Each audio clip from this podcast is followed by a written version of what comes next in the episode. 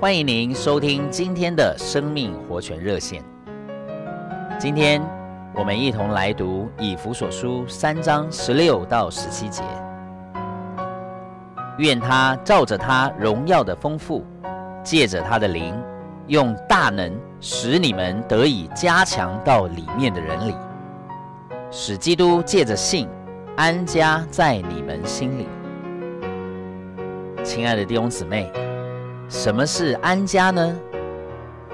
就是有一个地方，你不仅住在那里，你的安息也在那里。今天主耶稣是否安家在你心里呢？他是否得着安息呢？我们的心是居所，但有些基督徒只让主待在客厅，主无法自由的活动。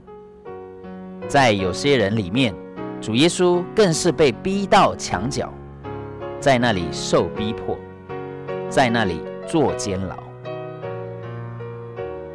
到底为什么会有这样的情形呢？这都是因为我们凡事不让他过问，愿意做什么就做什么，愿意用什么就用什么。比如，当主耶稣稍微问，你要买那个吗？我们说，你不要问。